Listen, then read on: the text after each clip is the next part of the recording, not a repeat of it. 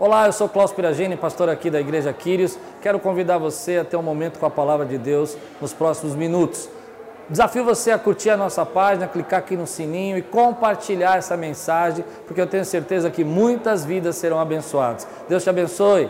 João capítulo 2, se você encontrou, diga amém. Levante bem alto sua Bíblia e diga: Esta é minha Bíblia. Eu sou o que ela diz que eu sou. Eu tenho o que ela diz que eu tenho. E eu posso o que ela diz que eu posso. Abrirei meu coração.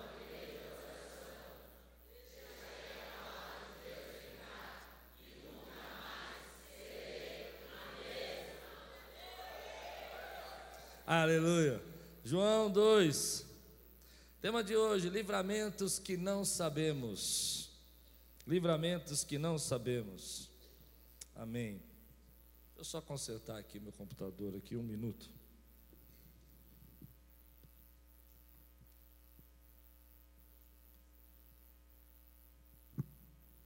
Muito obrigado. Perdão, ele deu um travou aqui e continua travado. Vai na graça. Amém. Vamos lá. João capítulo 2, versículos de 1 a 11. Se você está ponto, diga, estou pronto.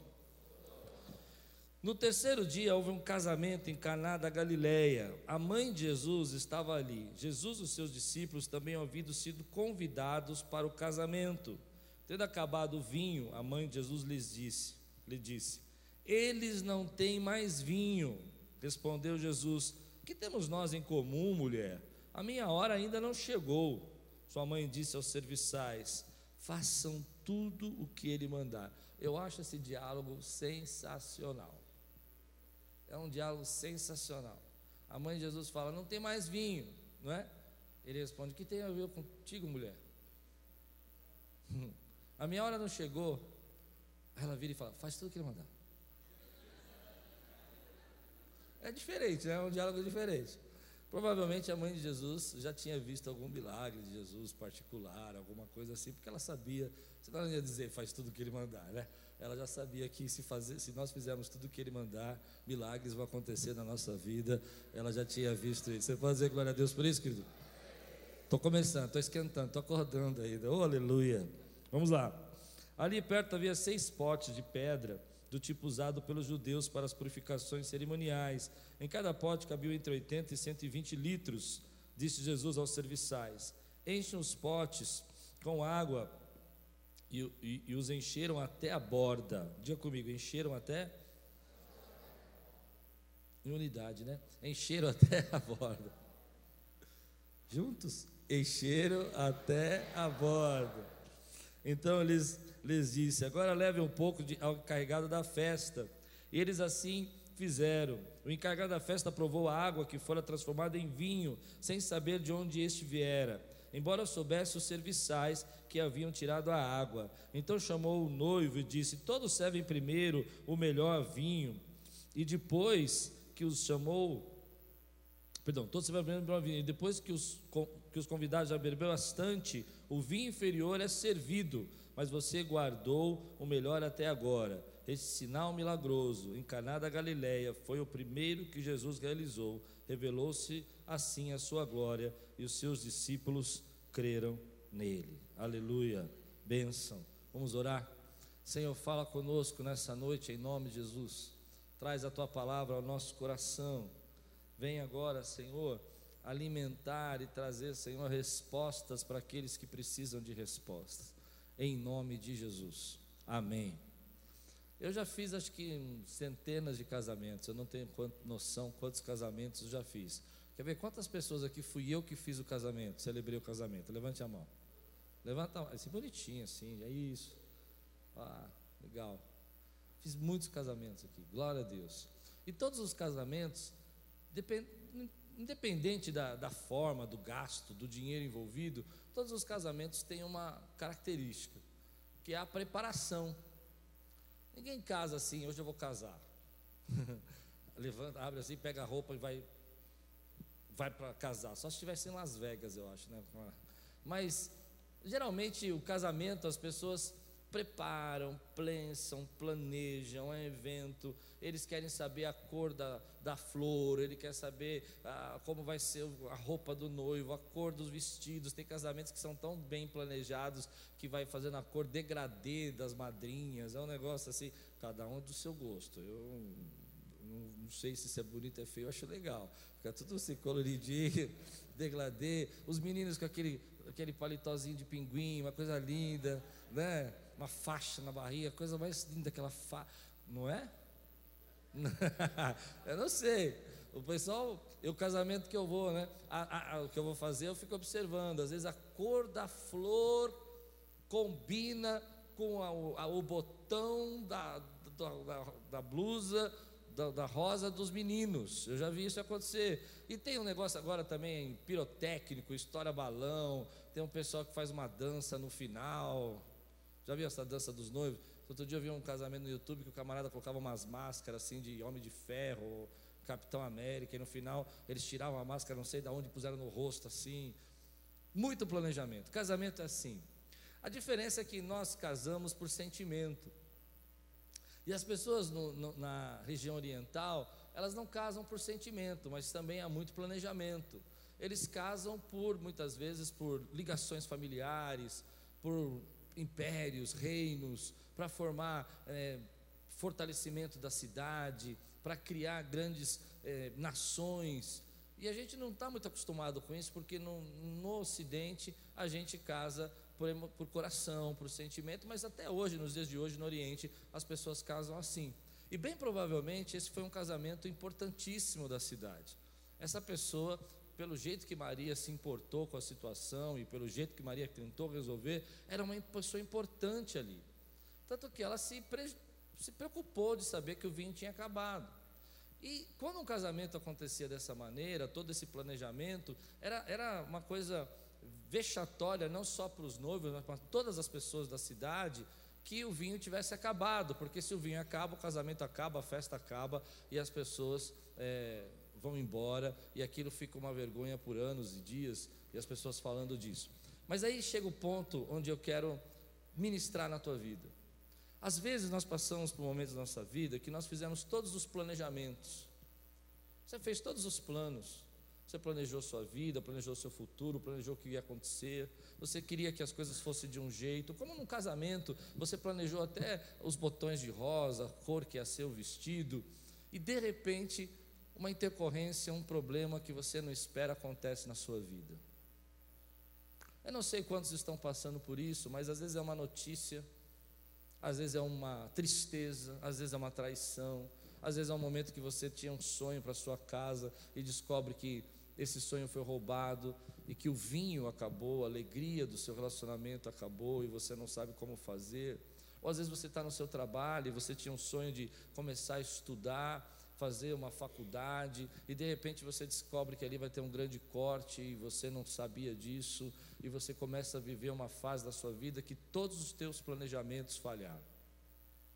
Não por sua culpa, não porque você não se dedicou, mas porque você é um ser humano real, que vive no mundo real e que passa por circunstâncias que você não pode prever.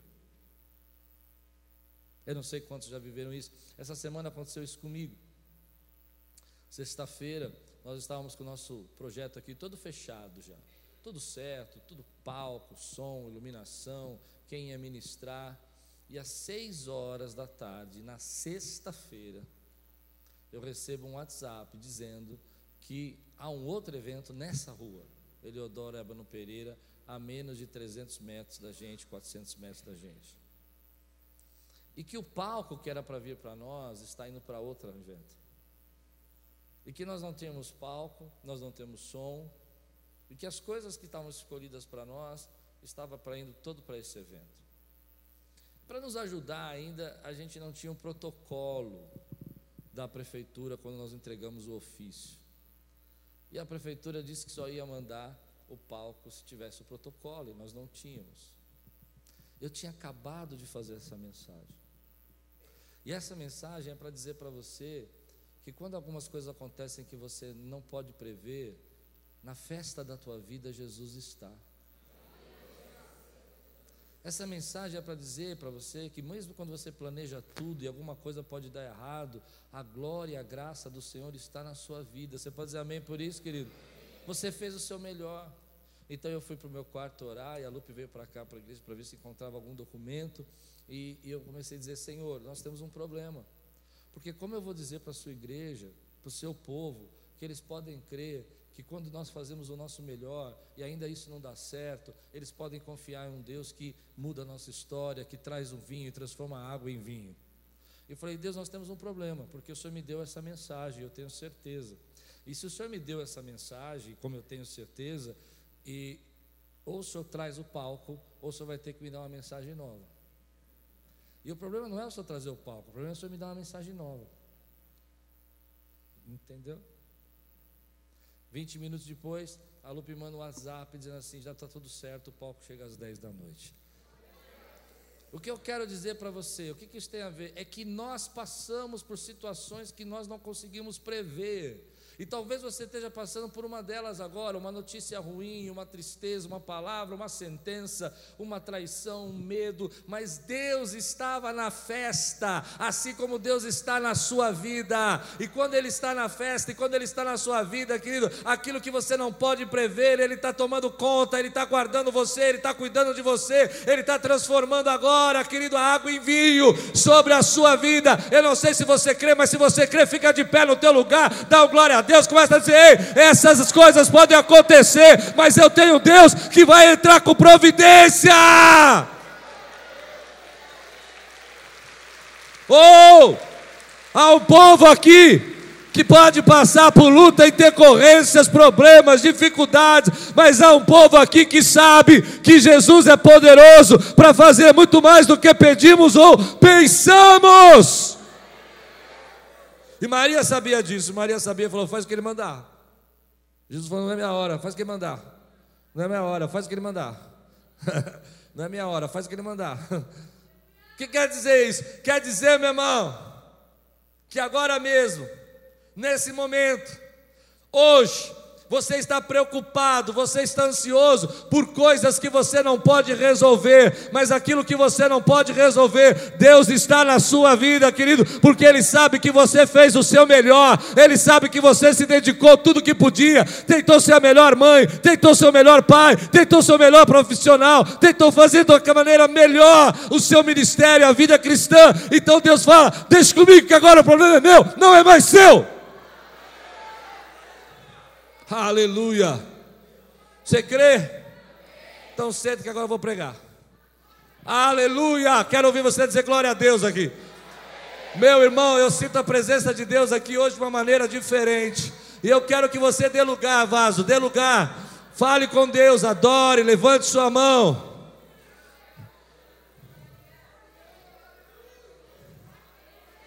Sabe por quê? Há uma coisa nesse texto que eu nunca tinha reparado. O vinho acabou. Era um fiasco que ia acontecer. Ia ser a conversa do ano. Mal planejamento, a festa encurtada. E Maria sabia disso. Mas tem uma coisa que eu fico preocupado, que eu fico pensando, é que Maria sabia, ela vai falar para Jesus, e Jesus está ali com os serviçais, mas o chefe da festa, aparentemente, pelo jeito que ele responde, ele não sabia. Consegue entender? E os noivos não sabiam. Eu imagino, na minha forma de pensar, muitos casamentos que eu já fiz, o noivo estava lá, cumprimentando os convidados, e mal sabia que um fiasco estava para acontecer.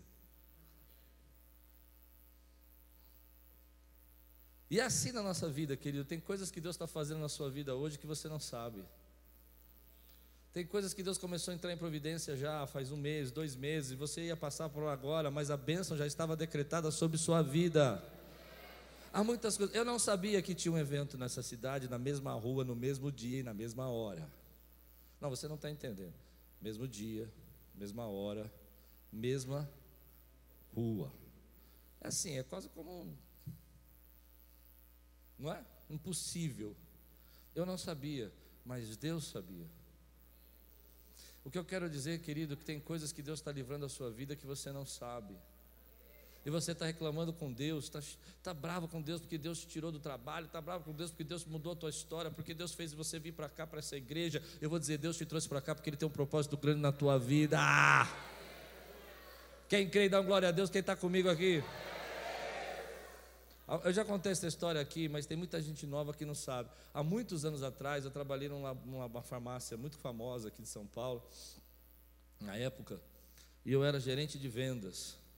Eu nunca fui mandado embora em emprego nenhum que eu trabalhei, graças a Deus. Sempre fui um bom funcionário. Chegava meio atrasadinho, mas era um bom funcionário. E ninguém é perfeito. E aí fui mandado embora.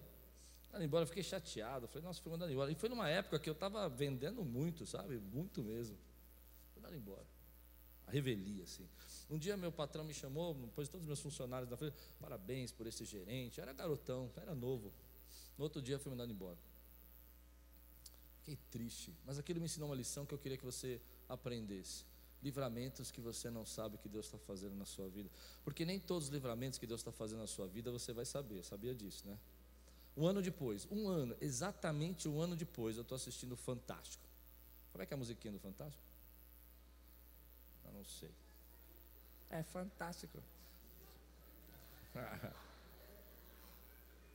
Como é que é? Essa igreja é uma bênção, irmão. Eu amo pregar aqui. Eu amo, eu me divirto. Vocês ouviram ou não? Ouviram? Foi bom, foi bom, foi bom. Fazer até um coraçãozinho para você, foi bom. Lindo. Aí eu estou vendo o Fantástico lá. A empresa que eu trabalhava estava sendo autuada e estava sendo levado preso o gerente de vendas, o gerente químico e o presidente da empresa. Porque. Como é? Não. Foi glória a Deus pelo livramento, tá bom? Vocês estão ótimos hoje para pregar. Isso aqui está começando virar um stand-up, já não é um sermão, né? Mas na verdade o que aconteceu é que eu não sabia disso, eu não sabia mesmo, eu só vendia. Meu trabalho era vender, né? Vendia o Sedex, vendia para transportadora, vendia para laboratórios. Eles estavam, a empresa estava importando uma matéria-prima falsa. Não sei quantos lembram do escândalo do Andracur. Isso é mais de 20 anos atrás. E, e se Deus não tivesse me tirado um ano antes, um ano antes, aquele nome do Fantástico era o meu. Não assim, pastor legal, abençoa Lapa. Era pastor vem de Andracur. Não, eu falo, deixa eu. Né? O que, que eu aprendi disso? Eu aprendi, querido, que às vezes tem coisas que você não vai ficar sabendo e Deus está entrando com providência e trazendo bênção. Deus está te dando livramento e você não sabe. Tudo aquilo que você passou e tinha que passar era um jeito de Deus trazer, guardar, te proteger e te abençoar.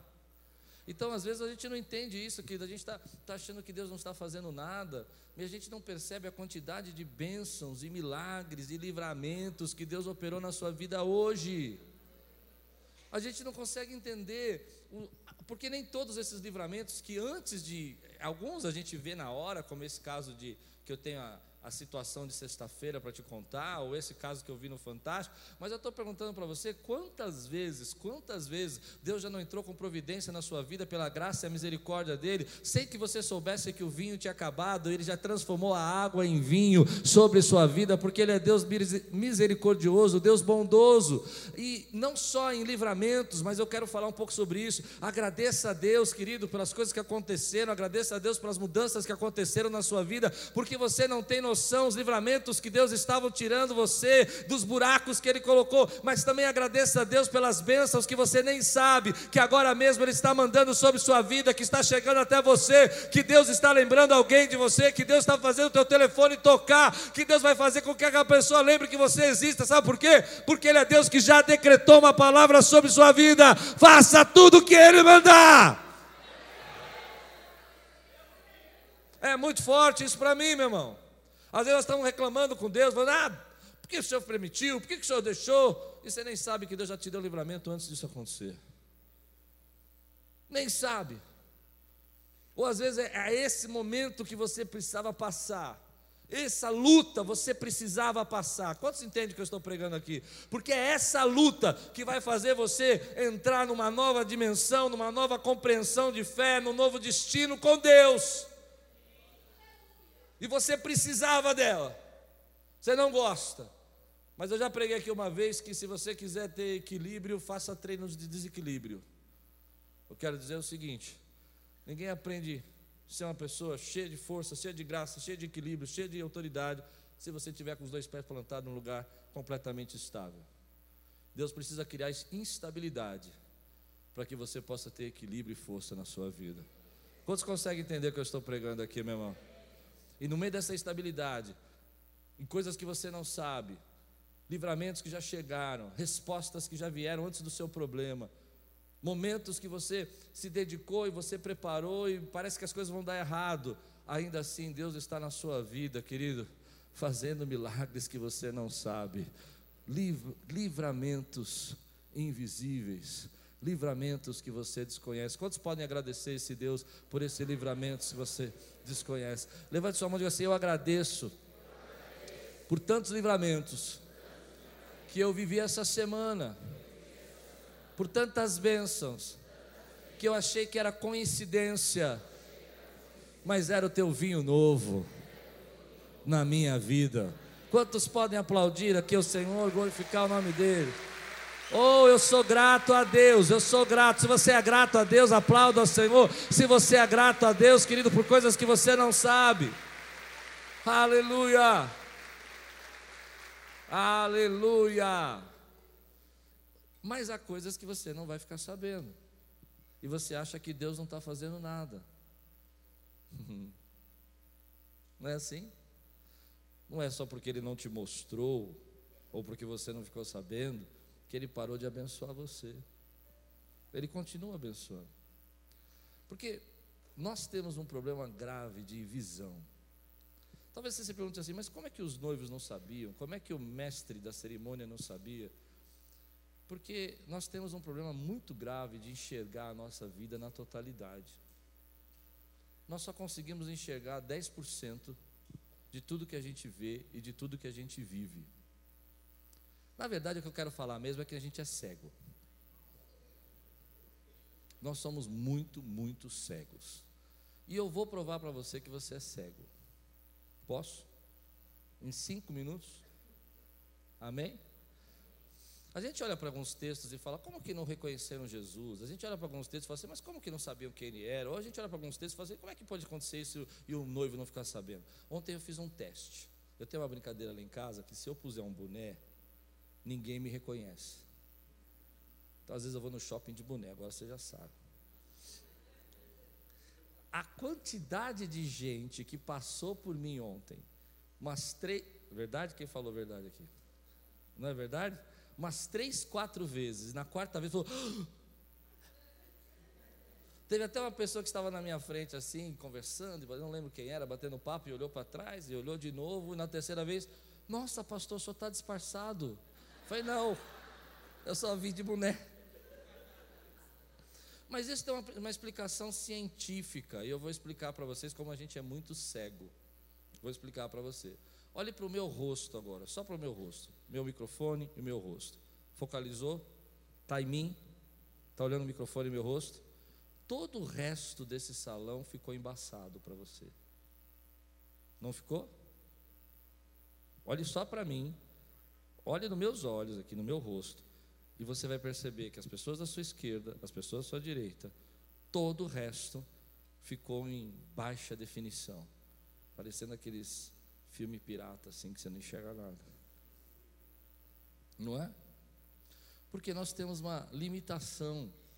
O nosso foco, ele é bem pequeno, ele é só 10% da nossa visão e ele enxerga em high definition pequenos espaços. Então só é high definition se você olhar para uma coisa e focalizar nela. O resto é tudo embaçado. É interessante isso, né? Eu fiquei pensando nisso essa semana, por que os noivos não sabem? Porque eles estão olhando para a festa, eles não estão olhando para o que está faltando.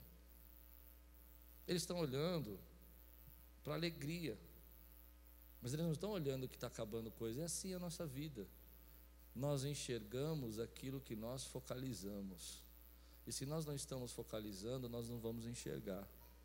Então, por exemplo, se você quiser fazer uma experiência melhor, olhe para a pessoa que está na, na, na sua cabeça, na sua frente, e você vai perceber que mais ainda tudo ficou embaçado. Fizeram uma pesquisa em 1990, muito interessante. Acho que tem no YouTube, tem no YouTube. Eu ia colocar aqui, mas ia quebrar o clima de espiritualidade e tal. E a pesquisa é o seguinte: eles pegaram alguns 15 pessoas e pediram para assistir um vídeo. E nesse vídeo, eles pediram para contar quantas vezes a bola era lançada para outra pessoa. E a pessoa estava com o vídeo e tal. E eles ficaram assistindo. Joga a bola para um lado, joga a bola para o outro, joga a bola para um lado, joga a bola para o outro. No final, todo mundo acertou que foram 15 vezes a bola lançada. Mas a pergunta não era no final quantas vezes a bola foi lançada, mas se eles tinham visto o gorila. e ninguém viu o gorila. Agora você vai ver, porque quando você vai ver o vídeo no YouTube, você vai procurar o gorila. Mas ninguém viu. E no meio do vídeo entrava uma pessoa vestida de gorila e batia assim, fazia. Ah", e ninguém viu. O que eles queriam provar é que para a gente ter uma visão focada, a gente usa 10 mil neurônios. E se a gente tivesse uma visão total, global, high definition, a nossa cabeça tinha que ser uma cabeça daqueles ET de filme B, para caber todos os neurônios.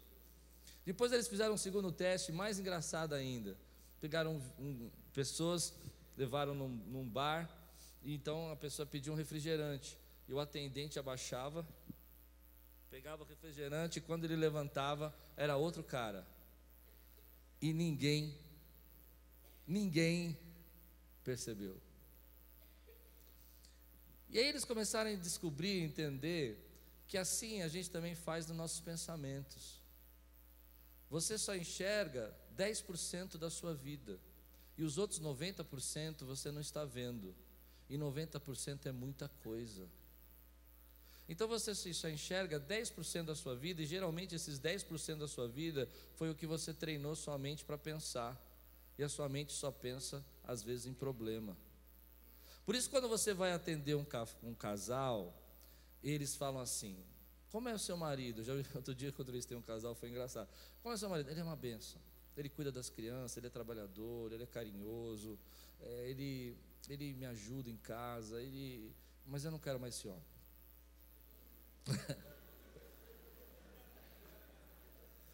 Como assim, né? Ele é carinhoso, ele é trabalhador, ele sustenta a família, ele ajuda em casa, ele cuida das crianças, mas eu não quero mais esse homem. Eu vou explicar por que, que essa pessoa não quer mais esse homem, espero que você vá para a sua vida. É porque ela está vendo os 10% todo dia, toda hora que incomoda ela, e não os 90% que ele faz. Quem consegue dizer amém por isso, entender? Então eu quero que você ore comigo, porque a gente é muito cego. Deus está trazendo livramentos, fazendo água e vinho na sua vida, mas você está olhando para aquela pessoa que te perturba. Você pega uma igreja como essa e vê quantos milagres Deus faz aqui, querido, quantas libertações, quantas pessoas, mas às vezes a gente só, só olha para uma coisa, porque a gente é muito cego. Não enxergar 90% da nossa vida é não enxergar muita coisa. E Deus está fazendo milagres que você não está enxergando porque você está focando só no seu problema. Você está focando hoje que você está passando por uma dificuldade, você está focando hoje que você está desempregado, mas você está esquecendo que você tem uma esposa, tem uma família, tem um teto sobre sua cabeça, tanta, 90% das coisas você está esquecendo. E isso fala muito comigo, sabe? Me perturba muito, porque essa semana, quando eu comecei a preparar essa mensagem, veio no meu coração: Deus, eu não quero ser mais cego. Eu estou cansado de enxergar 10%. Eu quero enxergar os outros 20, 30, 40, 90% que eu não estou vendo das bênçãos que o Senhor está derramando sobre mim. E você fica frustrado. Quem está comigo ainda aqui? Você está frustrado, você está chateado por uma, um problema, uma pessoa, uma situação, e Deus te deu 90% de bênção, milagre, resposta. Quantos creem no que eu estou pregando aqui, meu irmão? Porque você focalizou aquilo, você só enxerga aquilo, e tudo mais do que Deus está fazendo na sua vida está embaçado. Consegue entender? Mas nessa noite, eita Espírito Santo de Deus, nós estamos aqui recebendo uma cura da nossa cegueira, porque nós estamos olhando agora para as coisas que nós não podíamos ver, os milagres que Deus fez que nós nem sabemos, o vinho que Ele transformou antes de acontecer, porque nós sabemos que ainda que nós estamos chateados por planejamentos serem fracassados, há 90% da tua vida ou mais, para você ser grato a Deus, para você adorá-lo, para você bendizê-lo, para você dizer: Deus me faz ver. Quantos recebem essa palavra no seu coração? Então eu fiquei pensando, a gente é muito cego. E é verdade, meu irmão, porque você vai perceber que você fala das mesmas coisas, você focaliza as mesmas coisas, você se importa com as mesmas coisas. Houve um dia que eu perguntei: quem viu a cafeteria? Você passa em frente à cafeteria, é desse tamanho. E uns irmãos falam assim: não vi cafeteria. é normal você não ver. Por que, que as pessoas não me reconhecem de boné? Porque elas não olham para o meu rosto, elas olham para o boné. E eu nunca estou de boné. E a gente é muito cego. Consegue entender isso? A mesma coisa que você faz na sua vida. Você olha para a tua vida, você vê um momento da sua vida que você está passando, você está no seu trabalho, mas tem uma pessoa te incomodando, uma pessoa te perturbando, e esse trabalho ficou terrível. Muda o foco. Você está olhando tanto para essa pessoa que está ficando tudo embaçado. Você está olhando tanto para uma mágoa, está olhando tanto para uma palavra dura que você recebeu um dia, de uma pessoa que é humana, que ama você muitas vezes, mas que é uma pessoa que também comete erros, que você não consegue olhar para as 90 palavras ou centenas delas que ela fala para você todo dia. Porque você focalizou isso e tudo o resto da sua vida está embaçado. Você está olhando tanto para essa situação que você não está enxergando que Deus já começou a fazer um vinho novo na tua vida faz tempo. Quantos podem dizer glória a Deus? E milagres que você não sabe, Ele já operou. Por que você não sabe? Porque você ficou olhando para o seu problema. Eu me lembro alguns anos atrás, eu estava muito triste, porque algumas pessoas tinham saído da igreja. E eu fico triste quando a gente sai da igreja. Eu amo muitas pessoas, eu não consigo parar de amar. E eu fiquei muito chateado, eu fiquei azedo. Fiquei azedo. Todo mundo chegava perto de mim, eu falava, é, você viu, fulano saiu, fulana saiu. Nem lembro quem era, faz muitos anos isso. E toda vez que a pessoa me procurava, ah, você está bem? Ah, estou bem, eu estou triste porque fulano saiu, Betano saiu. Eu focalizei tanto aquelas pessoas que tinham saído, que eu estava esquecendo tudo que estava acontecendo ao meu redor. Não é assim a nossa vida? Mas aí, graças a Deus, uma, uma irmã, não sei se foi meu irmão, irmão, alguém aqui da igreja, mas foi alguma pessoa daqui da igreja, foi inspirado por Deus e usou o chicote dos vendilhões do templo comigo. Entenderam? Ela chegou e falou assim: Escuta, deixa eu fazer uma pergunta. Você fala tanto dessa pessoa que saiu que parece que a gente que está aqui não é nada. Spá! Depois ela virou e falou assim para mim: Você acha que você devia olhar as pessoas que estão chegando, não as pessoas que saíram? Claro, você tem que se preocupar com quem saiu, mas quem está chegando está precisando da sua ajuda também. Não é? E a vida da gente é assim. A gente está focalizando tanto uma perda, mas tanto uma perda, que não consegue ver as centenas de bênçãos que Deus está trazendo na sua vida. Então as pessoas abandonam seus trabalhos, as pessoas desistem das suas famílias, as pessoas abandonam seus casamentos, as pessoas abandonam seus ministérios, porque elas focalizaram tanto uma situação que todo o resto ficou embaçado para eles. Oh, eu sinto a presença de Deus aqui, querido. E Deus está falando comigo, com você. Vamos tirar essa cegueira. Como é que você faz para tirar a cegueira? Olha para o outro lado. A igreja tem problemas. Tem, ah, porque tem um irmão chato na igreja. Oh, irmão, tem um irmão chato, mas tem mil, mais de mil pessoas aqui. Você vai me falar de um irmão chato. Se não tivesse, eu tinha problema na igreja. O que eu quero falar para você, mude o teu foco. Comece a olhar para a sua casa. Ao invés de você ficar olhando para aquele pessoa chata no seu trabalho, olha para o seu trabalho como um todo. As pessoas que gostam de você lá. O cafezinho que você pode tomar. Eu não sei a sala que você senta, a cadeira que você senta, porque tem gente que não tem isso. a casa onde você mora. Tem gente que não tem, mas você não enxerga mais nada disso. O carinho da tua esposa, o abraço do teu filho, a vontade que ele tem de estar com você. E a gente está tão preocupado com as nossas situações, com esse 10%, que a gente não enxerga mais isso. Os milagres que Deus já fez, que você sabe que você nem viu, e chegou na tua mão de, de nada, e você nem vê mais isso.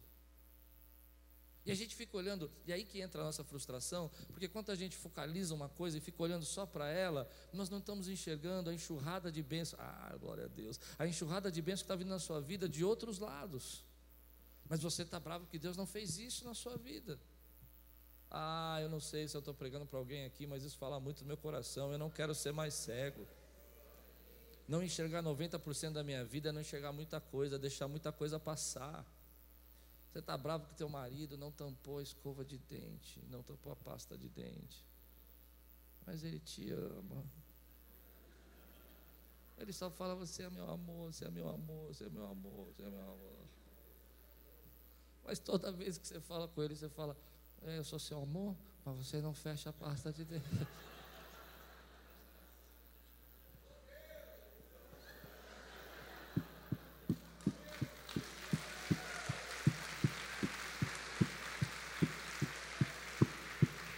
Quantos estão dispostos a não ser mais cego? Quantos entendem que precisa orar por isso? Chega amanhã no teu trabalho, eu sei que está frustrado porque tem a tia que pega no teu pé, o, o, o ah, não sei.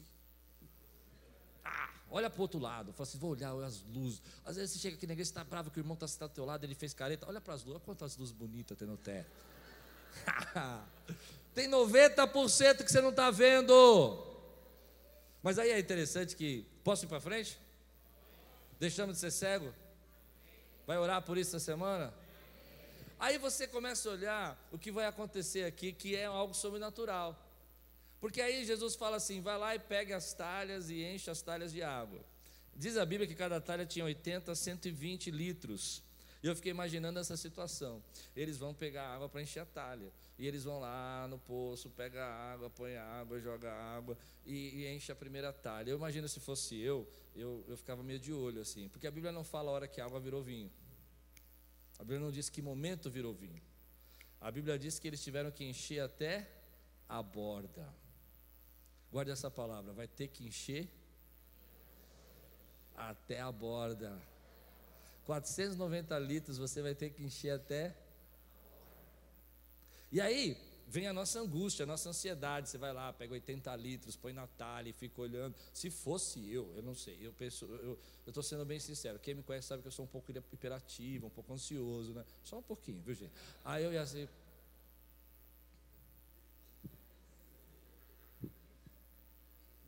Ia mais buscar mais 80 litros, voltava. Na segunda, eu já dava uma olhadinha de novo, ainda é água. Eu falava, vai, vai lá que eu vou vigiar. vai lá que eu vou ficar de olho aqui para ninguém beijar, bagunçar a água aqui. Na terceira, eu já falava, gente, o que nós estamos fazendo aqui? 490, 500 litros de água buscando do poço. Mas você tem que fazer aquilo que ele mandou. E você tem que entender que o teu milagre vai acontecer só quando você encher a sexta talha na última borda. E tem gente aqui, querido, que está no meio da sexta talha e está querendo desistir, mas eu estou dizendo para você: pare de olhar os 90% aí, os 10% que estão focados no problema e comece a olhar o poder de Deus na sua vida, os milagres que Ele já fez no passado. Enche a tua talha até a última borda, porque quando ela estiver cheia até o topo, até o topo, até o topo, é nessa hora que o teu milagre vai acontecer, é nessa hora que a água transforma em vinho. Aleluia! Mas eu não estou vendo nada. A gente não vê mesmo. É na hora que ele quer, é no cronograma dele, é quando enche até o topo. E eu quero liberar uma palavra aqui.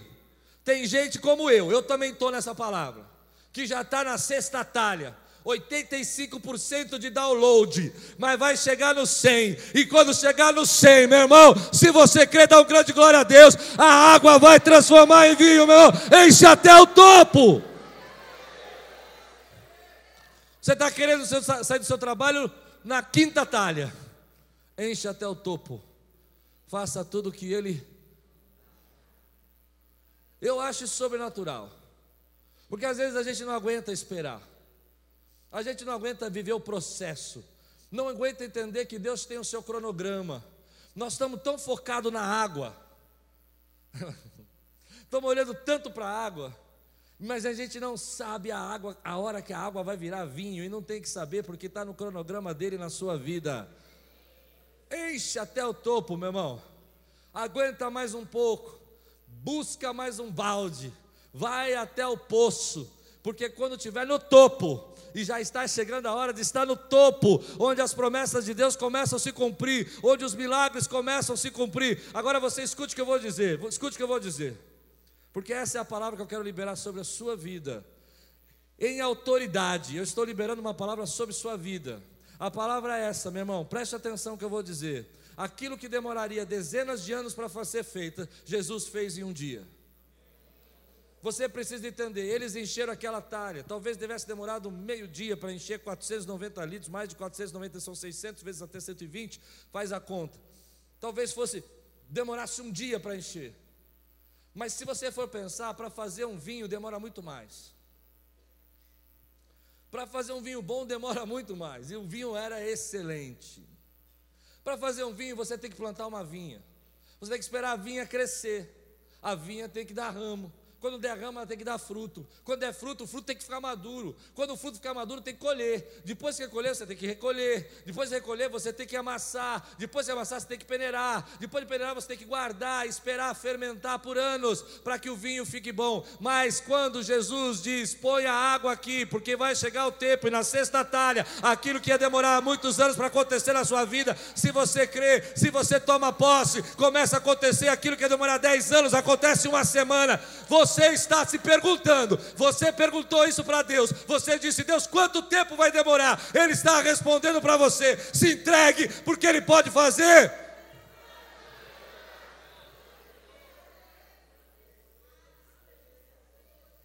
Nós não perguntamos isso para Deus? Quanto tempo vai demorar, Senhor, para o Senhor restaurar? Quanto tempo vai? Vai enchendo a talha, filho. Que hora que vai ser? Vai enchendo a talha. Mas eu já enchi cinco, cinco não é seis. Mas já enchi 45%, já eu cansei, eu me doei, eu me doei muito. eu escuto isso, gente, você não sabe, eu escuto muito isso. Eu já me doei muito e não aconteceu nada. Está na quarta talha, filho. Pega a fila. Pega a fila do poço. Não é? Está chorando na quarta, nós já estamos na quinta e meia. Oh, aleluia. Eu senti uma língua estranha aqui, bonita aqui. Glória a Deus. Aleluia. Só que acontece uma coisa. Quando Deus decreta a palavra dele, e você está preocupado e achando que se você parar na quarta talha, na quinta talha, não esperar mais, desistir, as coisas vão resolver. E você vai parar um processo que levaria dez anos para você receber num dia. Entende o que eu disse? Só quero dizer para você o seguinte: aquilo que ia demorar tanto tempo para acontecer, Deus já começou uma aceleração na sua vida. Porque você obedeceu. Porque você obedeceu. Continue enchendo, continue orando pela sua casa. Continue buscando a unidade da sua família. Comece a olhar os outros 90% da sua casa. Pare de olhar os 10% os 10% que te incomodam, os 10% que você treinou o seu cérebro para olhar. Não fique olhando para a talha porque você só vai ver água. Não, você não entendeu o que eu disse. Eu não sei. Eu, na minha cabeça, eu conversei com a Lupe hoje no almoço. É, eu não sei a hora que virou o vinho. Mas na minha opinião, o texto não fala. Eu acho que eles levaram água para o mestre.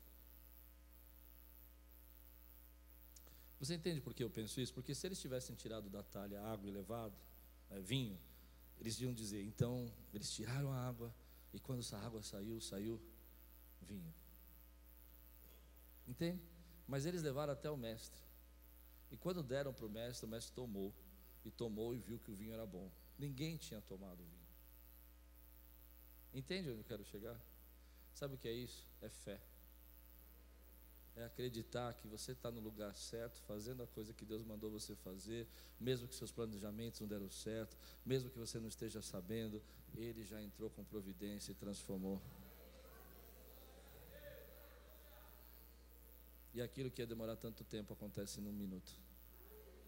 E é muito superior. O que Deus está fazendo na sua vida, querido, e acelerando na sua vida, é muito superior de qualquer coisa que você poderia conquistar e comprar. Você recebe essa palavra hoje na sua vida? Algumas pessoas perguntam assim para mim, eu escuto isso muito na internet também. Ah, eu não concordo que esse fosse o primeiro milagre de Jesus. Eu não concordo que esse fosse. Jesus tinha que fazer um milagre melhor para ser o primeiro. Água e vinho, dar vinho para o povo. Isso é uma ignorância, sabia? Porque a pregação é o milagre. Jesus está pregando.